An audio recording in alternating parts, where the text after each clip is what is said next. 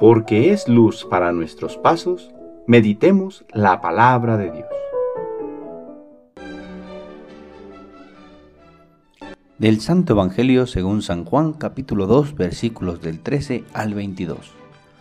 Cuando se acercaba la Pascua de los judíos, Jesús llegó a Jerusalén y encontró en el templo a los vendedores de bueyes, ovejas y palomas, a los cambistas con sus mesas. Entonces hizo un látigo de cordeles y los echó del templo con todo y sus ovejas y bueyes. A los cambistas les volcó las mesas y les tiró al suelo las monedas. Y a los que vendían palomas les dijo, quiten todo de aquí y no conviertan en un mercado la casa de mi padre. En ese momento sus discípulos se acordaron de lo que estaba escrito, el celo de tu casa me devora. Después intervinieron los judíos para preguntarle, ¿qué señal nos das de que tienes autoridad para actuar así? Jesús le respondió, destruyan este templo y en tres días lo reconstruiré. Replicaron los judíos, 46 años se ha llevado la construcción del templo, ¿y tú lo vas a levantar en tres días? Pero él hablaba del templo de su cuerpo. Por eso, cuando resucitó Jesús de entre los muertos, se acordaron sus discípulos de que había dicho aquello, y creyeron en la escritura y en las palabras que Jesús había dicho. Palabra del Señor.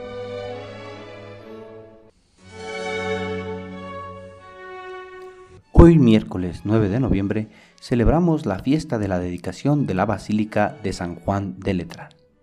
Dedicar o consagrar un lugar a Dios es un rito que forma parte de todas las religiones. Es reservar un lugar a Dios reconociéndole gloria y honor. Cuando el emperador Constantino dio plena libertad a los cristianos en el año 313, estos no escatimaron en la construcción de lugares para el Señor. El propio emperador donó al Papa Melquiades los terrenos para la edificación de una Domus Ecclesi, cerca del Monte Celi. La basílica fue consagrada en el 324 o 318 por el Papa Silvestre I, que la dedicó al Santísimo Salvador.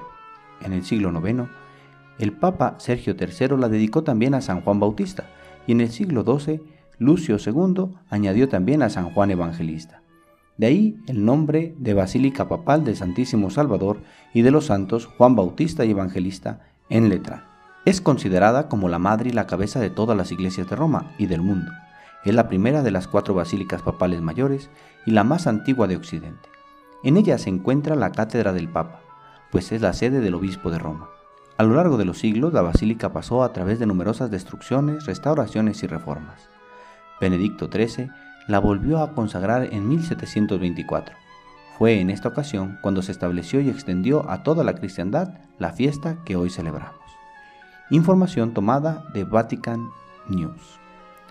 Tomando como referencia la fiesta de este día y el Evangelio que nos ofrece la liturgia, podemos considerar como reflexión lo que significa para nosotros los creyentes tener un lugar donde podamos celebrar nuestra fe, dar gloria a Dios y reunirnos como comunidad.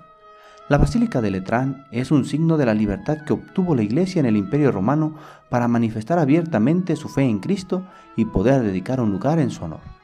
De distintas formas, hoy se busca minimizar la expresión de la fe, pretendiendo con ello acabar con la relación del pueblo con Dios.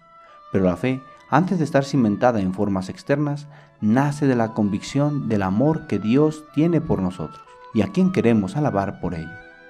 Por eso, aunque en distintas épocas diversas instituciones han querido callar la fe de los cristianos, el pueblo de Dios se mantiene firme y perseverante, pues el amor de Dios le sostiene. Hoy agradecemos a Dios por los lugares que nos ha concedido para alabarlo y rogamos que nos ayude para que podamos gozar siempre de la libertad para manifestar nuestra fe en todas partes como derecho que todos los seres humanos tenemos. El Señor esté con ustedes. La bendición de Dios Todopoderoso, Padre, Hijo y Espíritu Santo, descienda sobre ustedes y les acompañe siempre. Que tengan buen día.